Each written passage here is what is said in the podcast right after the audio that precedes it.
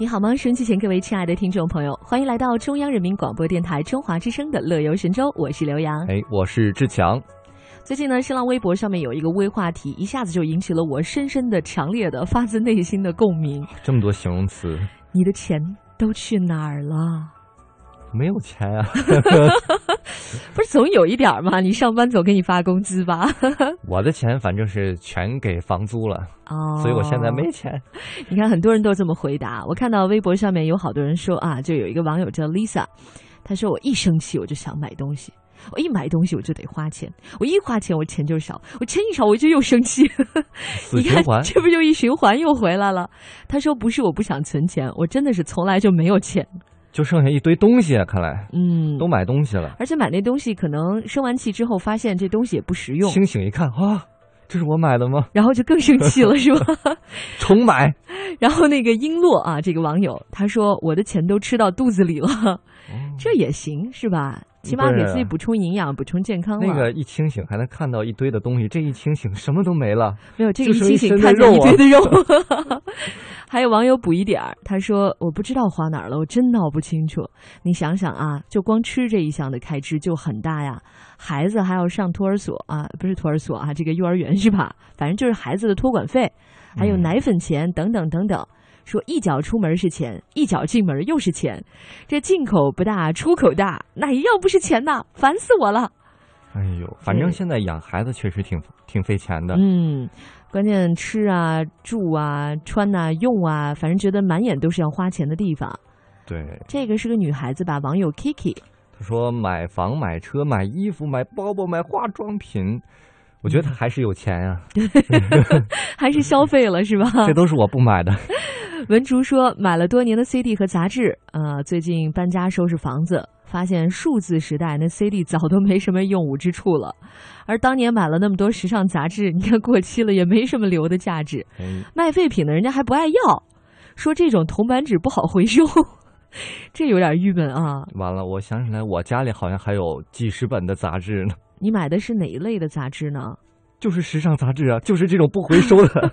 最近说时尚杂志日子也不好过了，恐怕就是因为这样被卖废品的给 给折磨的。说这废品都不好收拾。哦，他们生态链是这样的。他说有点后悔没买点当时买点保值增值的。就如果你要收藏，比如你收藏 CD，那拜托您收藏一些正版 CD，就可能很多年之后还是有价值的。对呀，别像某些人就是。一纸箱的，是吧？你说的是谁呀？我，你能说清楚点吗？某位电台，某位，不要得罪我，得罪女人的后果是很悲惨的。这个也是，我当时有点后悔，就是我确实，我承认我是买了一些盗版 CD 了。嗯，不是你这个不是价值，这个是我觉得是小头。你知道你的钱都去哪儿了吗？去哪儿了？就是我最近进办公室就发现。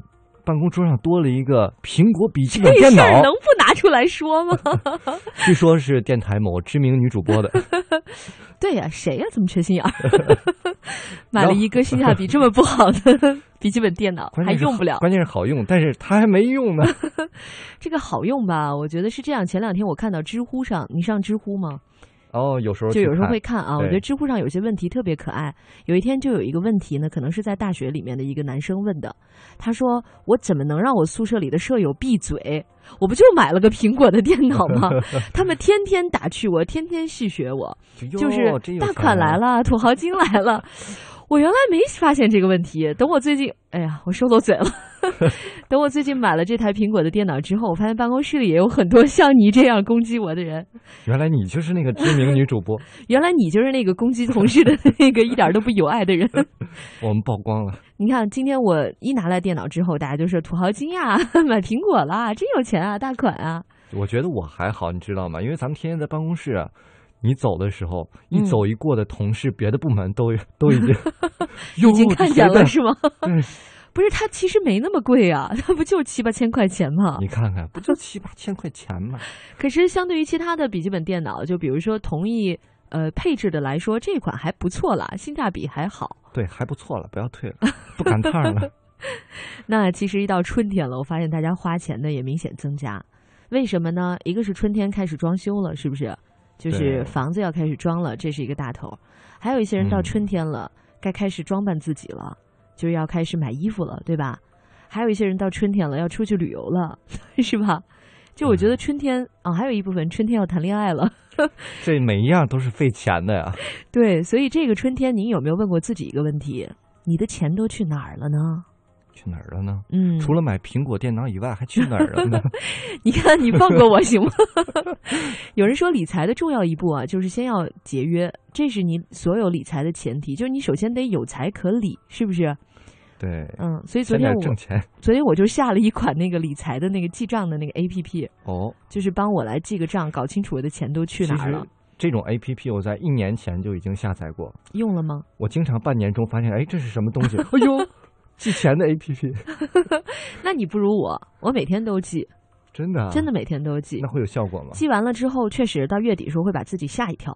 啊，它是这个作用的，就是怎么我怎么我在这些方，这倒真是有一个好处，就是你原来手松啊，就是有一些小东西上你觉得它不怎么不怎么花钱，你比如说没事你就打个车啊，假如你其实今天打个车三四十块钱不觉得是什么，后来你没事就打没事就打，到了月底你发现你在打车这一项上你花了三千块钱，你就觉得你不能容忍了。我忍不了了，对吧？所以其实就是这个东西是积少成多。再比如说周末的时候跟朋友一起出去吃饭，嗯，三四百块钱一顿，好像也不觉得有什么，就就自己安慰自己说偶尔一次嘛，是不是？对。但后来你发现，你平时吃食堂也就五块钱，那三四百就顶你吃一个月的。差距忒大，你可以下个月把朋友都拉回来，回让他们回请。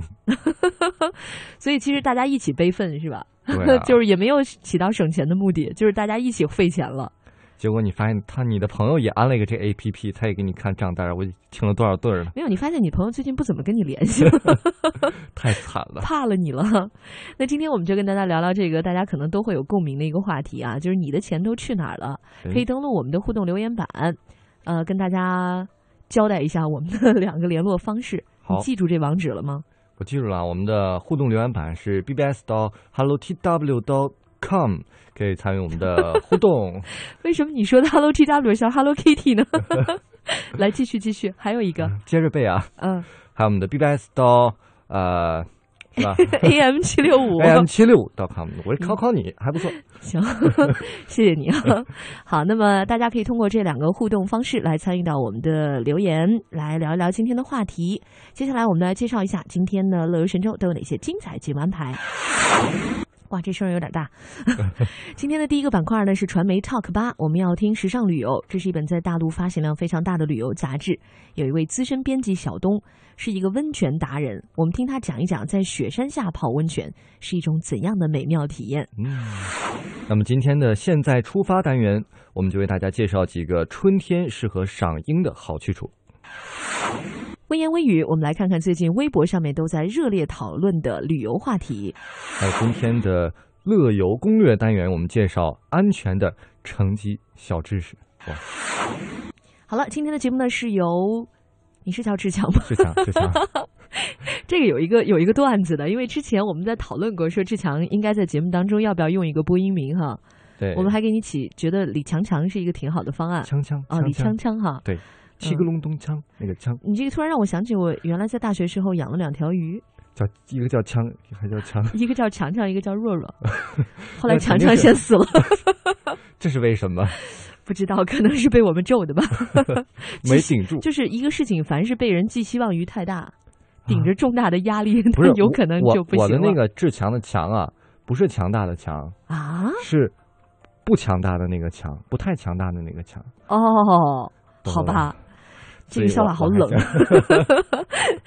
先进入我们今天的传媒 talk 吧，来跟大家一起来聊一聊呃温泉之旅哈，看一看温泉达人有没有什么精彩的推荐。好，说你没看见过的，说你没看见过的，听你没听说过的，你没听说过的，这里就是传媒人的 talk 吧，让你听听有多不一样，不一样就是不一样，传媒 talk 吧。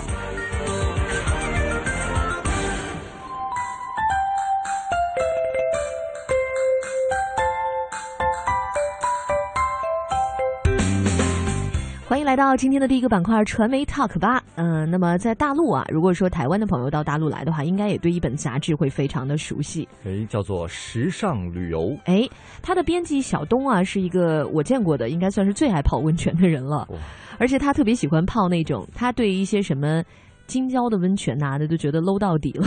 啊，那还 low 到底，我觉得已经很洋气了。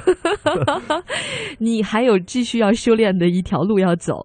他嗯呢，在西藏待过很多年，然后呢，他去过西藏泡温泉，然后他还泡过四川的那个贡嘎雪山下面的温泉。呃，还有哦四川的某一些就是边边角角，大家平时很少去的一些温泉。他说，尤其是贡嘎雪山下的温泉呢，可以在一片雾凇的那种银白世界当中，去独享一个人的温泉。哇，听起来就不错呀。是啊，我们你要说什么？其实这种景观啊，在黑龙江啊，或者是辽宁、吉林一带也可以有，也有是吧？就是外面正在下雪，或者是都是怎么说，树都枯了，然后大家都穿着羽绒服，但是你在一个温泉里面光着膀子泡温泉，也是一景，我其实特别关心，就是就是露出来的那一部分，它冷不冷？所以要尽力把自己埋得很深，就是只露一个头在外头，脸不怕冷是吧？脸也怕，没事洗一洗，头发都是结冰的。我倒泡过那种露天温泉，其实嗯，在温泉里面，它那个热气蒸腾啊，倒不是特别的冷，对，就怕你出去换衣服的那一段儿。当时就哇，为什么来这种地方？来，我们来听听看小东给我们讲讲他的温泉体验吧。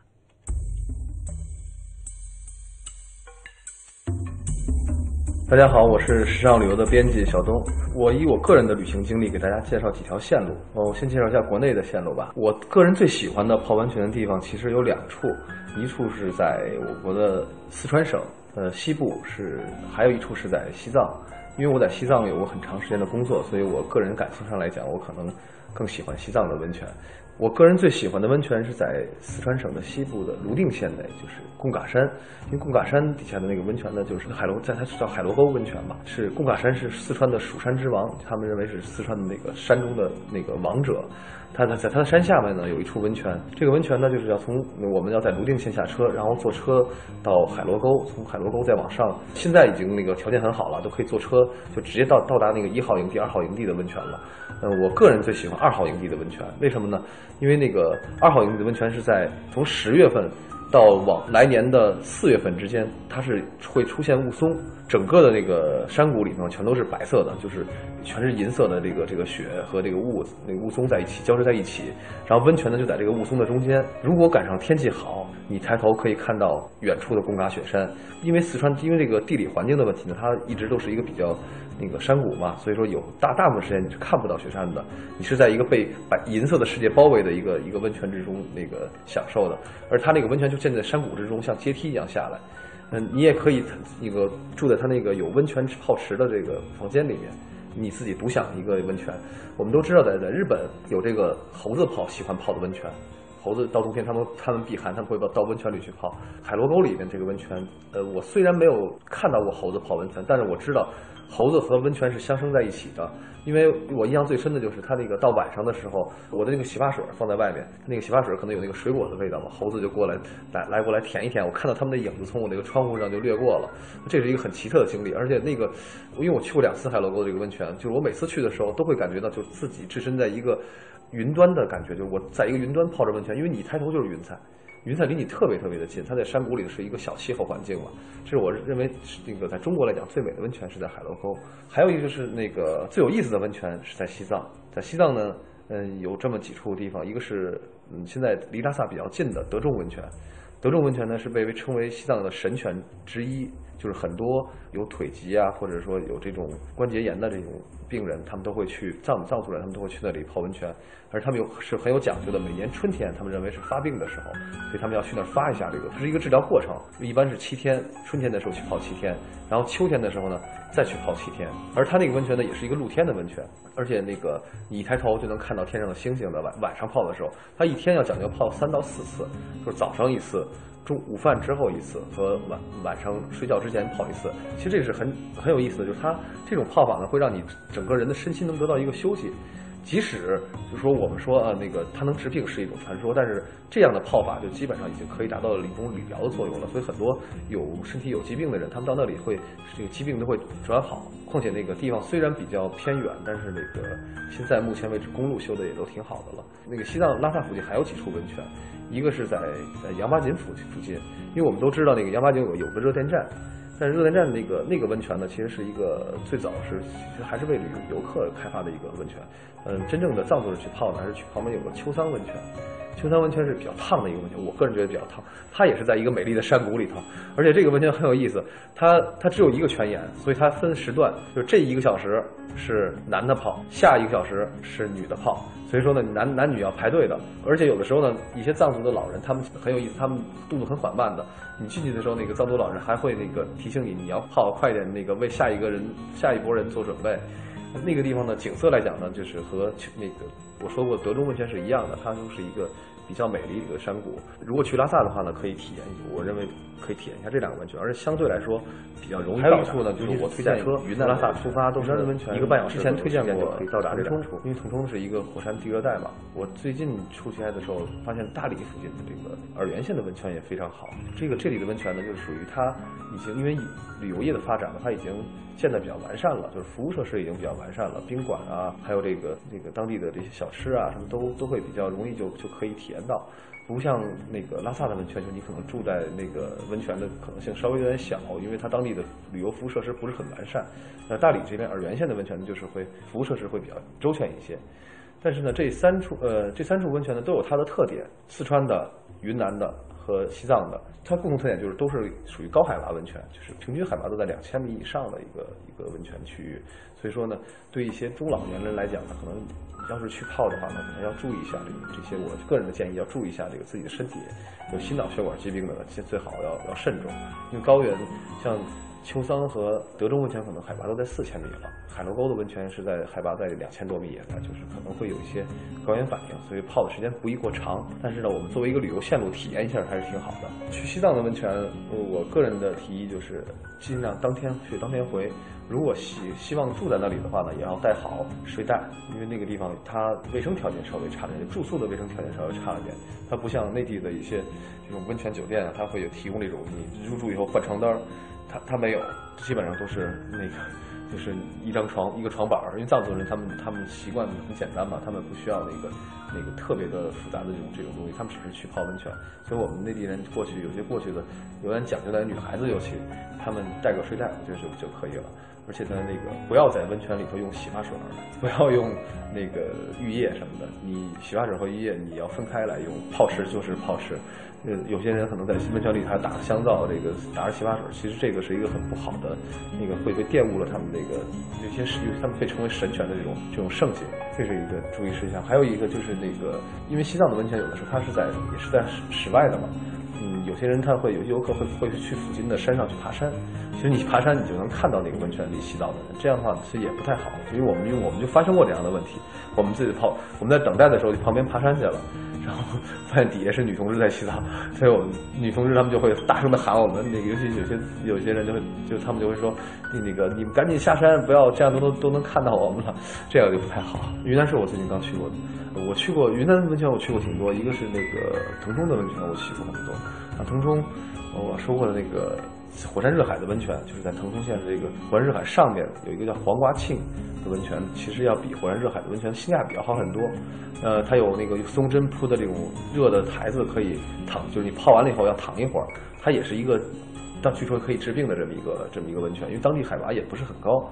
腾冲的温泉海拔可能在一千多米吧。今年年初的时候去的时候，是一天的费用是九十八块钱，可以包三餐，可以吃自助餐，其实一很好的性价比了。但你要住在稍微往下一公里的地方，那个火山热海那个景区里面的话，你泡一次温泉的价格可能就要将近三百块钱，然后你门票的费用还要加加进去，啊，包括车费，就就像性价比，虽然温泉很好，但性价比就不太好了。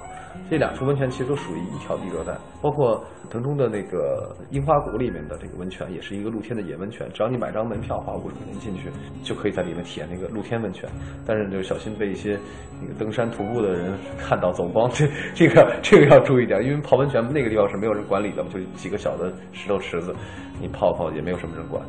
呃，最好呢，如果防为了防止这些，还是带好泳泳衣。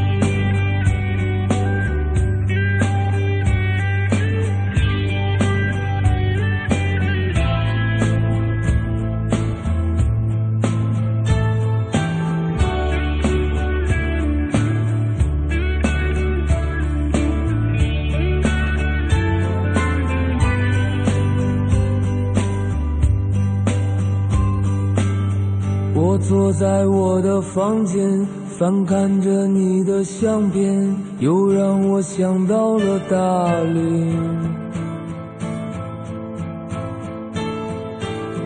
阳光总那么灿烂，天空是如此湛蓝，永远翠绿的苍山。我爱蓝色的洱海，散落着点点白帆，心随风缓慢的跳动。在金色夕阳下面，绿色的仙草丛里，你的笑容多温暖。我爱丽江夜晚，歌唱跳舞，快乐简单。我爱蓝色夜晚，满天的星光，天使掠过头顶，飞向远方。在我怀里，你轻声低语在耳边，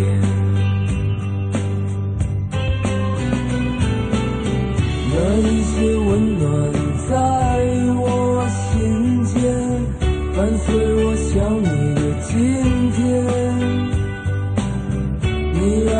长久沉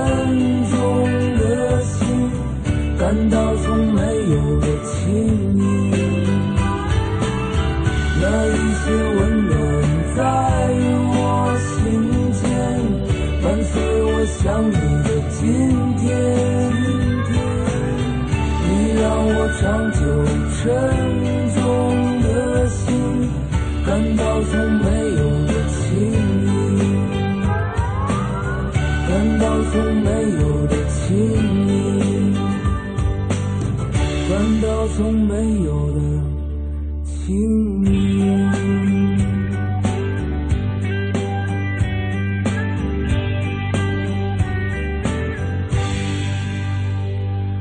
是来自许巍给我们带来的一首《温暖》，据说好像是他去丽江旅游之后写了一首歌。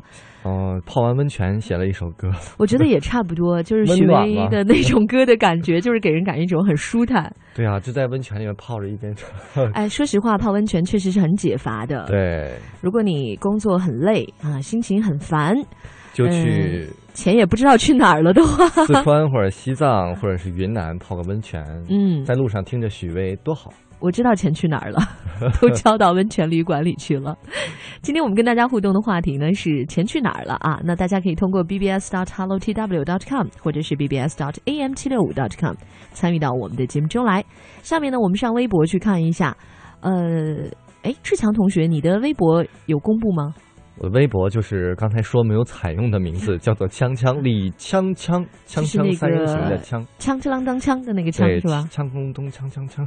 哦，是这个 这个调调。其实没有这么俗了，呃，在古语里面，锵锵是凤凰的叫声，凤凰叫声，凤凰就这一声儿，对，有一句锵锵，是这样吗？凤凰于飞，其声锵锵，就好多凤凰一起哦，行了，或从这个点来的对啊，齐声锵锵，其实还是我觉得还是一个形容词吧，不完全真的就是这个音儿嘛。是形容词，而且我去厦门去出差的时候，他们闽懂闽南话的跟我说呀，说还有一个词儿叫做就是做菜的声音叫锵锵。我们的闽南闽南同事有个节目叫做“好料锵锵滚”，我说哎这什么意思哦？就是炒菜好好吃，好好听。哦，我明白了，顿时感觉我的名字 就是 换一个 爆炒凤凰，这个有点残忍的哈。好吧，锵锵同学，你的那个微博呢是李锵锵是吧对？然后呢，我的新浪微博的用户名呢是 DJ 刘洋，杨呢是杨树的杨。我们现在进入微言微语，微言微语三句半，你一句来，我一句，还剩一句呢，谁爱说谁说呗。欧了。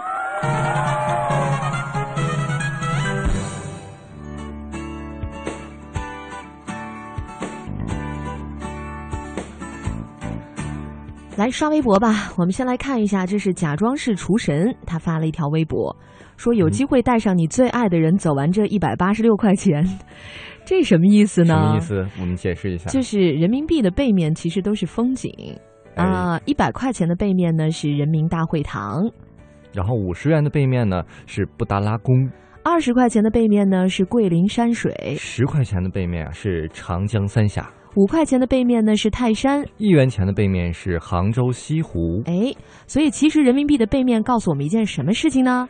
就是钱啊，它是用来旅行的。钱去哪儿了？又有一个下落了。啊但是我突然发现，我除了这一百元背面的人民大会堂经常路过以外，其他的我所有都没去过呀。就是你现在已经走了一百块了，是吧？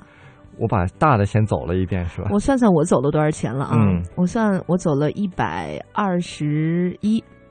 哎，我觉得其实不妨大家也算一算自己走了多少钱。我觉得这是一个很有意思的。对我去过，桂林山水，去过杭州西湖哎，啊，而且去过人民大会堂。而且网上我还看过一个照片，就是你到了这些地方之后，你拿出兜里的钱，再照一张照片是吧？对比一下，桂林山水就是有的。如果你去阳朔哈，就是它应该是在呃漓江的某一段，就漓江金华段。大家一般去桂林肯定要去阳朔嘛。对有两种做法，一种呢是坐游船直接从桂林就一直坐到阳朔，那个大概是因为船比较慢，可能在呃水比较盛的丰沛的时节，可能要四个小时吧，大概。哦，当然，如果你坐汽车，肯定桂林到阳朔就很近了，一个小时就到了。嗯，可是大家都觉得还是坐船更好一点。呃，我当时就是这么想的，就是那个船上的那个便当啊，是真的很难吃。这个我确实要控诉一下，这个需要改进一下哈。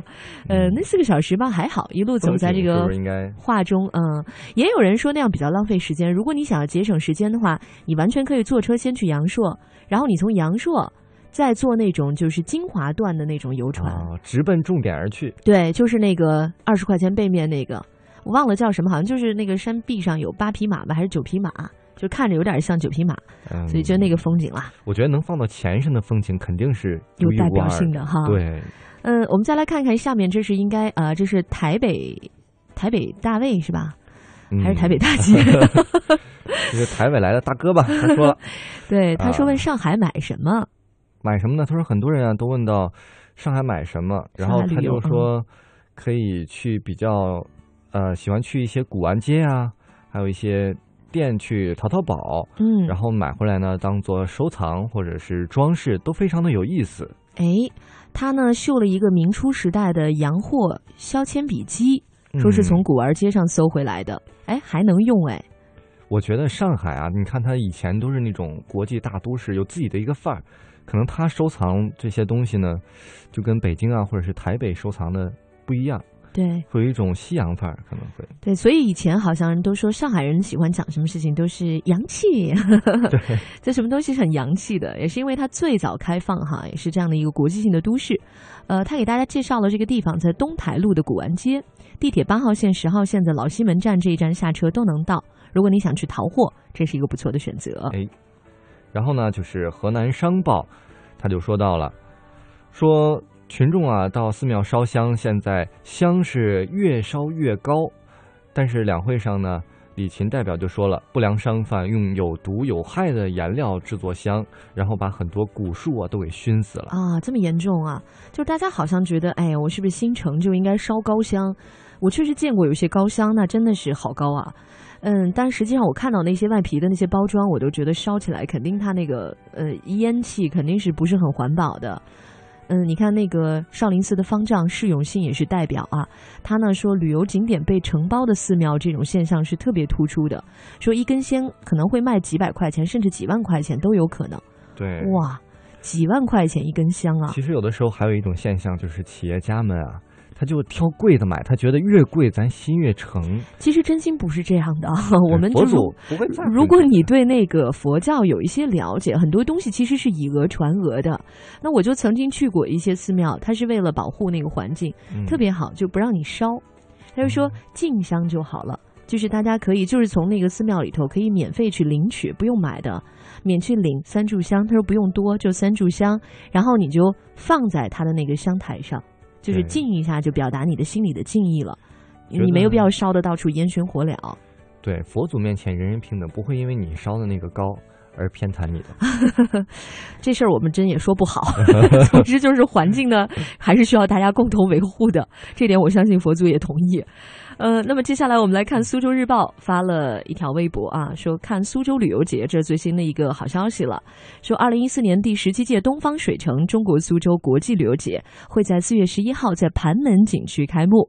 那配合旅游节的进行呢，全市还会举行很多的精彩活动，像金鸡湖的马拉松啊。厦门文化系列活动啊，还有全民欢乐大比拼等等等等，嗯，大家可以去看一看。哎，这个季节苏州也开始花也开了，确实是挺好的。好了，听首歌休息一下，一会儿我们接着聊。这是来自于欧德阳给我们带来的《孤单北半球》。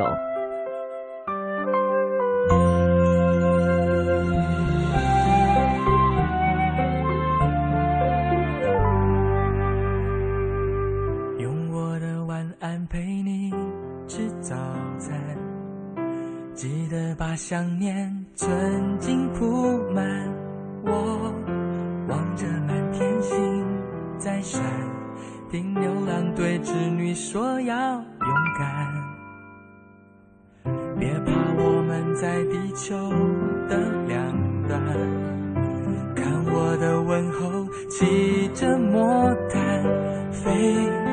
用光速飞到你面前，要你看到十字星有北极星作伴。少了我的手背当枕头，你习不习惯？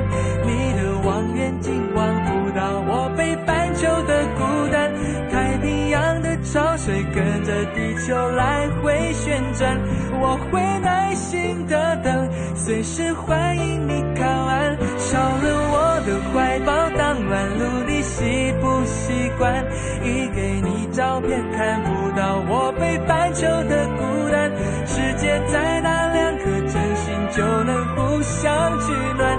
想念不会偷懒，我的梦统统给你保管。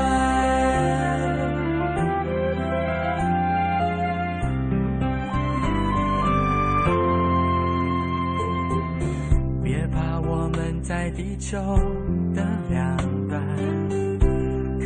的问候，骑着魔毯飞，用光速飞到你面前，要你能看到十字星有北极星作伴。少了我的手背当枕头，你习不习惯？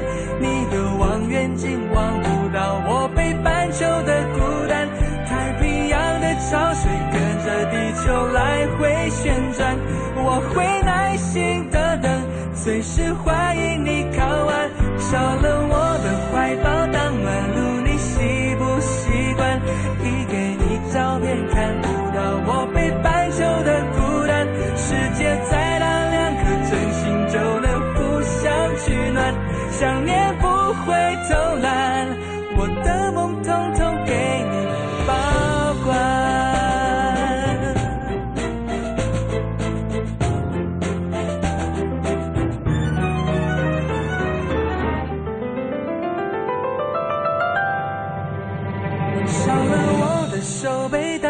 头，你习不习惯？你的望远镜望不到我北半球的孤单。太平洋的潮水跟着地球来回旋转，我会耐心的等，随时欢迎你靠岸。少了我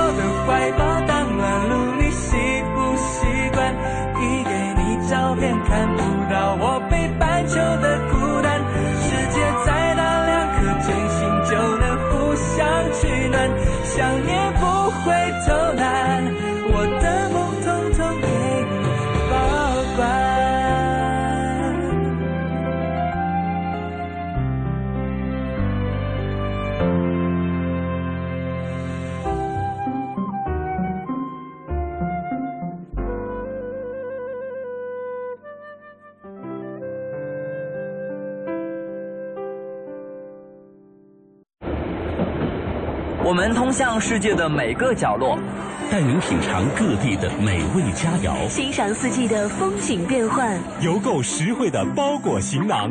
快来吧，快来吧，快来吧！乐游一族等待你的加入，乐游一族等待你的加入。欢迎收听《乐游神州》。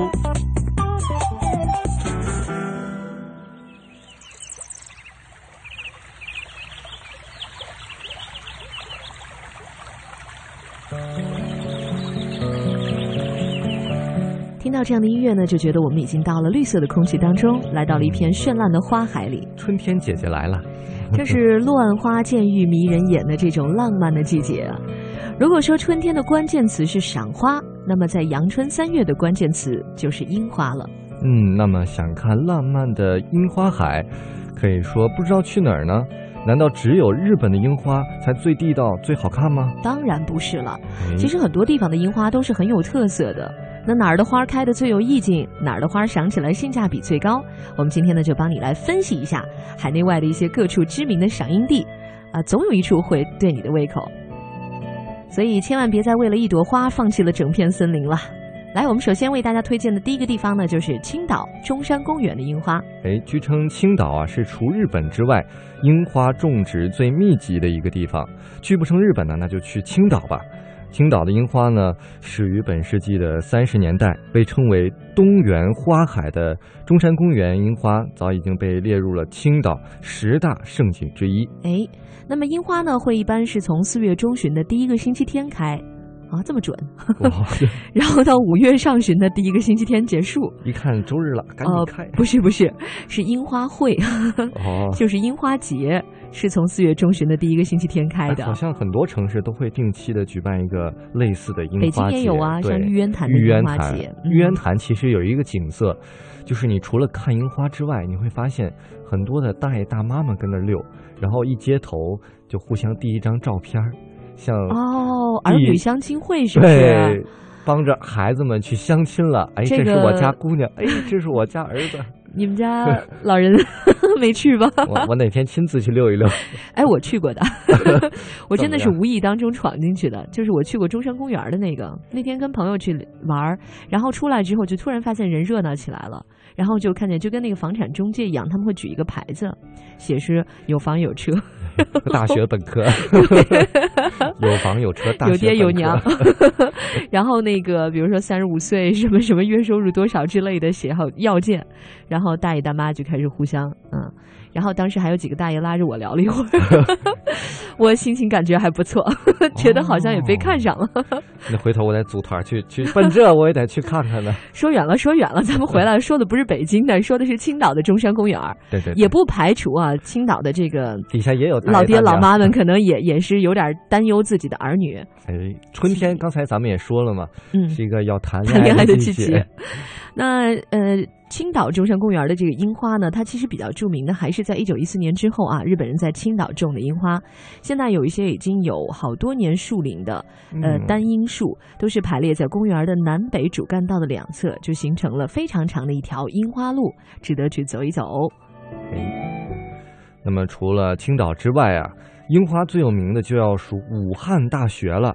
这个樱花在校园里种植的非常多，它它被誉为呢最具人文气息的樱花，适合追求历史感的文艺青年，还有家长带着孩子一起去游览。就是以后你也得考上这个学校，武汉大学樱花，这确实是比较有气质的。呃，但实际上呢，这些年来关于武汉大学的樱花，我觉得争议也挺多的。哦，因为大家就觉得毕竟是学校里嘛，每年那个游人太多了。搞得人家学校里面的学生呢都没有办法去自己自己的校舍底下就有很多人拍照旅游团。对呀，你说一个女生夹着书本来要去上课的，结果被被大娘给 拽住了。小姑娘，我们来聊一聊我儿子呀。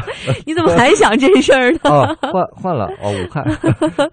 武汉大学的这个樱花呢，其实呃也是因为当年呢也是大量的种植过啊，所以呢它其实现在开的是比较的繁盛。嗯嗯，但是呢，我倒是觉得因因为人太多了，其实我们倒不是特别的推荐。就是如果你真的要去看，你可以在早上比较早的时候，或者是晚上比较晚的时候，我觉得这是比较好的，就可以避开人潮。那如果说你真的还想看，那我建议啊，可以去东湖。你到了武汉，你可以去东湖。就东湖的那个樱园，它的花期呢要长一些。就如果武大那边没有赶上好时机，你可以到东湖樱园去看一看。呃，而且到武汉，我觉得不如吃吧。就是热干面了，哎，好吃东西很多。热干面，逛着樱花园也不错。再谈点小恋爱是吧？对。呃，还有坐轮渡过江呢，也算是武汉的一景了。那个轮渡呢，在汉口的武汉关码头和武昌的中华路码头是之间来回的，一般十五分钟，二十分钟就可以有一班船，就是来回是需要十五分钟的。船票也很便宜，就一块五。所以如果时间充足的话，很多武汉人都是愿意选择搭乘轮渡来过江的。哇，武汉人民好幸福啊！嗯，其实这条线路啊，觉得还适合应届的高考生去提前感受一下著名学府的浪漫气息。因为武大也是一个非常好的大学嘛，我们知道。在你赏花的时候呢，有一首歌，我觉得是可以伴在你的左右的。这是我今天早上在开车的时候听到的一首非常好听的歌，也推荐给各位，来自郁可唯的《花束》。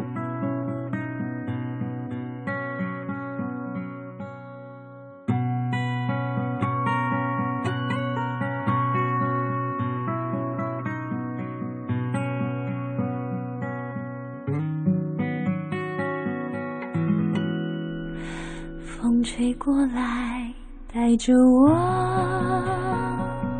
留在你心的角落。我是一棵开花的树，默默为你在守候。风吹过你的沉默，填满树洞的角落。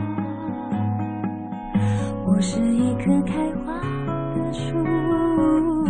静静听你在倾诉，你的伤悲，你的爱，你的欢笑，你的泪，春夏秋冬和你依偎，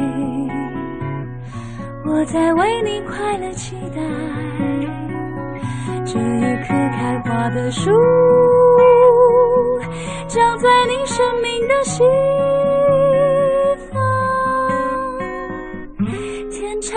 就在你心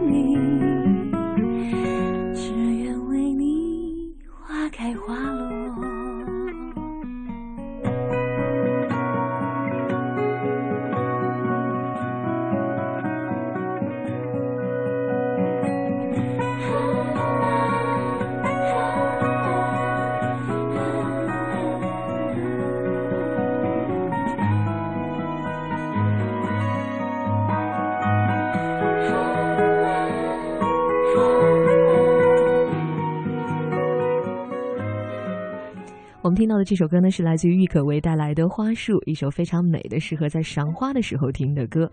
那其实呢，最近一段时间，各位非常关心的就是马航的这架飞机啊。我看到有报纸有一个头版头条，就是一句话：“你们去哪儿了？”这也是我们的那些家属们可能最关心的一件事情了。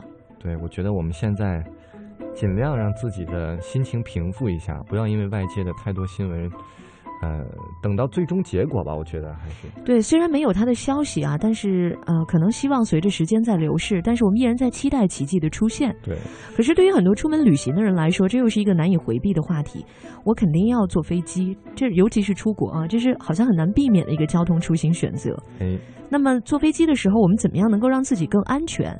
所以我们今天聊一聊防患于未然的一些准备工作。对，就是真正发生空难了，我我看到一个数据啊，说有百分之四十的这个罹难者本来是能够逃生的。嗯，那么就如果采取正确的方法，所以有一些这样的知识是很必要的。呃，给大家讲几条啊，简单讲几条，就是你在坐飞机的时候，提前就应该准备一些什么。首先呢，就是我建议大家，如果可以选，选一条中转最少的这种航空线，呃，减少那个可能发生黑色十分钟的这个次数。一般说，飞机在起飞和降落，这是相对来说呢比较危险，风险会高一些的。然后那个直到巡航阶段呢，会平稳一些。那你尽量的少中转，少起飞降落，我觉得这可能会相对好一些。然后呢，第二条呢，是穿着一些适合乘机的服装。嗯，比如说穿着长裤啊、长袖的 T 恤啊和结实的系带的鞋，这样比较重要。对，因为你可能会想穿的舒服点啊，但是或者是你要下去见客户，你想穿的严谨点、庄重点，但是可能会在关键时刻给你带来麻烦。比如说你穿那个夹脚拖，或者你穿高跟鞋，那如果一旦发生了迫降啊这一类的混乱的情况，啊，对呀，你举步维艰。而且还容易被扎到脚。对你夹脚拖 就露在外面，那万一有碎玻璃呢？是不是？嗯，还有就是最保险的，就是穿最适合您自己行动的服装。我觉得，好像我听说还要女生不要穿丝袜，因为这个是非常易燃的。哦，这样。对对对。然后呢，就是口袋里面别放那些太尖的东西，什么铅笔、圆珠笔、小刀。当然，一般你小刀可能也带不进去啊。可能本来没事儿，一掂你自己的小刀把自己捅了。哎呦，真是这太太不幸了。那这些东西呢，在飞机受到冲击的时候，确实是会是致命的凶器。当然，也别穿的太宽松，比如说很波西米亚的那种服饰，可能在逃生的时候，在小机舱里头就会被重重障碍物给勾倒，迈不开腿。嗯，再一个，反正我一般一上飞机都要一个毯子。而且啊，你飞机你它有时候飞可能飞到寒冷的地方或者热的地方，所以你还是准备一些保暖的服装，嗯，或者是在膝盖上搭一件外套。对，万一半途要要迫降啊什么的。对啊，你万一比如说从非洲起飞，万一在南极、北极什么，那不太可能，那是飞到哪儿去了？再一个就是呢，穿一些呃棉的或者是羊毛材质的服装面料是比较好的选择，因为它们比较不容易燃。嗯，呃，总之呢，就是希望大家都能够安全。我们也再次。为包括我们的同胞在内的马航的失联飞机上的这些乘客继续来祈祷。那么最后也送出一首，呃，很温暖的一首歌吧，也表达了我们的关心。好了，今天的乐游神州呢，到这里也该和大家说一声再会了。感谢各位的收听，拜拜。